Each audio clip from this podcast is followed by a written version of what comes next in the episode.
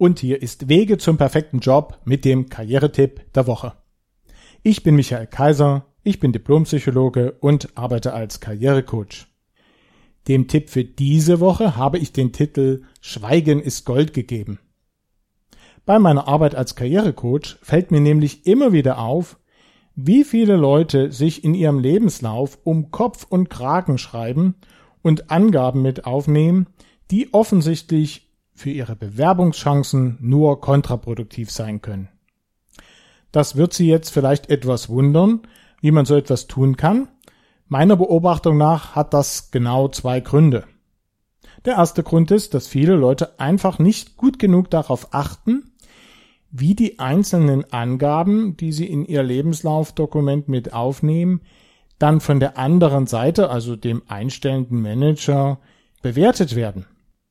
Diesen Grund könnte man also als mangelnde Vorsicht zusammenfassen. Es gibt noch einen zweiten Grund, und der besteht darin, dass viele Leute sogar glauben, dass man manche Angaben im Lebenslauf machen müsse. Und selbst wenn man bereits weiß, dass diese Angabe wahrscheinlich nicht zur Erhöhung der Chancen beiträgt, dass man sie dann eben trotzdem mit angeben muss, weil das, sag ich mal, Pflicht ist. Und dazu kann ich Ihnen ganz klar sagen, nein, eine solche Pflicht besteht überhaupt nicht. Der Lebenslauf ist Ihr Werbedokument und nur Sie entscheiden, was Sie darin aufnehmen wollen. Und wenn Angaben für Sie eher kontraproduktiv sind, Sie nicht im besten Licht dastehen lassen würden, dann lassen Sie diese Angaben selbstverständlich weg.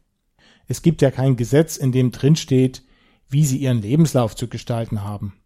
Das Einzige, was Sie nicht machen dürfen, ist, im Lebenslauf zu lügen, beziehungsweise ist das auch keine gute Idee für den gesamten Bewerbungsprozess, denn das kann tatsächlich später harsche rechtliche Konsequenzen für Sie haben. Aber wenn Sie verschiedene Sachen einfach nicht angeben, dann haben Sie ja nicht gelogen. Und alles können Sie sowieso nicht aufschreiben. Also gestalten Sie Ihr Lebenslaufdokument so, dass es Sie im besten Lichte präsentiert und alles, was ansatzweise schädlich sein könnte, lassen Sie selbstverständlich weg.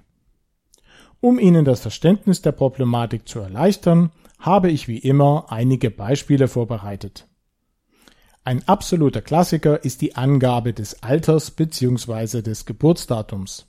Wie gesagt, hierzu gibt es keine Pflicht, Sie können es gerne weglassen, wenn es Sie nicht im besten Lichte präsentieren würde. Es kann aber sehr gut sein, dass Sie es mit aufnehmen möchten, ganz einfach, weil Sie gerade im besten Alter für die Position sind, auf die Sie sich bewerben, und dann ist es natürlich auch eine gute Idee, darauf hinzuweisen. Schreiben Sie in diesem Fall dann auch gleich Ihr Alter und nicht nur Ihr Geburtsdatum, damit der andere gar nicht erst rechnen muss. Haben Sie jedoch Sorge, dass sie als zu jung oder als zu alt eingeschätzt werden könnten, dann lassen Sie die Angabe natürlich vollständig weg. An dieser Stelle kommt dann schnell der Einwand, dass es ja dann später eh herauskommen würde, wenn man im Vorstellungsgespräch sitzt, wie alt man ist und dass der andere es ja dann eh mitbekommen würde. Ja, das stimmt, aber dann sind Sie bereits einen ganzen Schritt weiter. Da Sie dann persönlich anwesend sind, haben sie viele Möglichkeiten, genau dieser Sorge vorzubeugen und darzustellen, dass, obwohl sie vielleicht noch etwas jung sind oder schon etwas älter, dieser Aspekt für den Erfolg in der neuen Stelle überhaupt keine Rolle spielen wird. Das können Sie persönlich im Vorstellungsgespräch tun. Das ist aber eine Aufgabe, die Ihr Lebenslauf insbesondere im Vorfeld nicht für Sie lösen kann. Mein zweites Beispiel sind unpassende Bewerbungsfotos. Sie können mir glauben, im Laufe der Jahre habe ich als Karrierecoach da schon so einige haarsträubende Sachen gesehen. Und sollte es bei Ihnen einmal so sein, dass Sie im Zeitdruck sind und leider kein gutes Foto zur Hand haben, dann lassen Sie das Foto lieber ganz weg, als dass Sie ein Foto verwenden, mit dem Sie nicht ausreichend professionell rüberkommen. Mein drittes Beispiel bezieht sich auf abgebrochene Weiterbildungen, Studiengänge und so weiter. Haben Sie also einen Kurs belegt, diesen aber nicht beenden können, dann können Sie immer noch angeben, dass Sie an diesem Kurs teilgenommen haben. Schließlich waren Sie da, Sie haben was gelernt und das ist ja sehr wohl relevant für die Position, auf die Sie sich bewerben. Die Tatsache, dass Sie den Kurs dann nicht beendet haben, müssen Sie nicht angeben.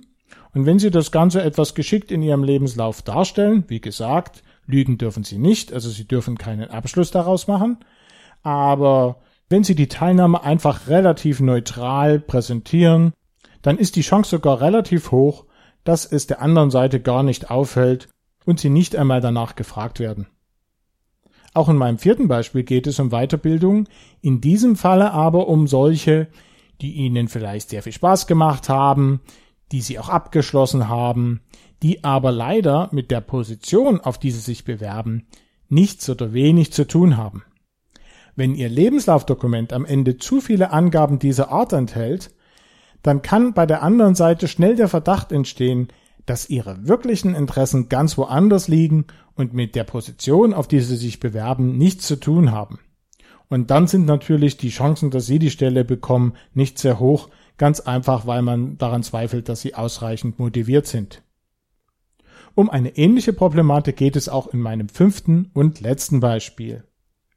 Wenn Sie ein Hobby haben, was mit der Position, auf die Sie sich bewerben, in Verbindung steht, dann ist es in der Regel eine gute Idee, auf dieses Hobby hinzuweisen, ganz einfach, weil man daraus entnehmen kann, dass Sie an den Themen, die mit dieser Position verbunden sind, wirklich interessiert sind. Sagen wir mal, Sie bewerben sich als Ingenieur bei einem Flugzeughersteller, dann ist der Hinweis darauf, dass Sie begeisterter Hobbypilot sind, sicherlich hilfreich, weil es eben ihre Motivation unterstreicht. Besteht ihr Hobby jedoch aus intensivem Fallschirmspringen in der Freizeit und sie bewerben sich auf eine normale Büroposition, dann besteht natürlich die Gefahr, dass der einstellende Manager Sorge hat, dass sie aufgrund ihres Hobbys dann doch eben öfters als andere verletzungsbedingt auf Arbeit fehlen werden. In diesem Falle wäre es also keine gute Idee, das Hobby mit aufzunehmen.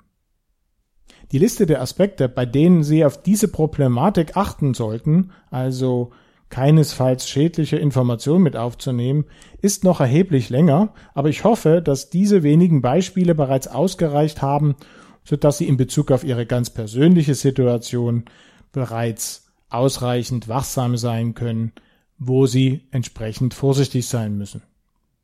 Wenn Sie genau zu diesem Thema noch weitere Tipps von mir erhalten möchten, dann können Sie das, indem Sie sich einfach mal meine kleine Videoserie Schweigen ist Gold ansehen. Sie hat drei Teile und Sie finden die Serie in meinem YouTube-Kanal. Den Link dorthin gibt es auf der Website meines kostenlosen Online-Ratgebers richtig bewerben, den Sie im Internet unter der Adresse richtig-bewerben.net finden können. Wenn Sie sich diesen und auch alle früheren Beiträge unserer Sendereihe Wege zum perfekten Job noch einmal anhören möchten, dann können Sie das auf meiner eigenen Website tun und die finden Sie im Internet unter www.michael-kaiser.de. Das war mein Tipp für diese Woche. Passen Sie beim Erstellen Ihrer Bewerbungsunterlagen also bitte auf, dass Sie sich dabei nicht um Kopf und Kragen schreiben. Und ansonsten wünsche ich Ihnen natürlich, wie immer, ganz viel Erfolg bei der Umsetzung Ihrer beruflichen Pläne. Und damit sage ich Tschüss, bis zum nächsten Mal.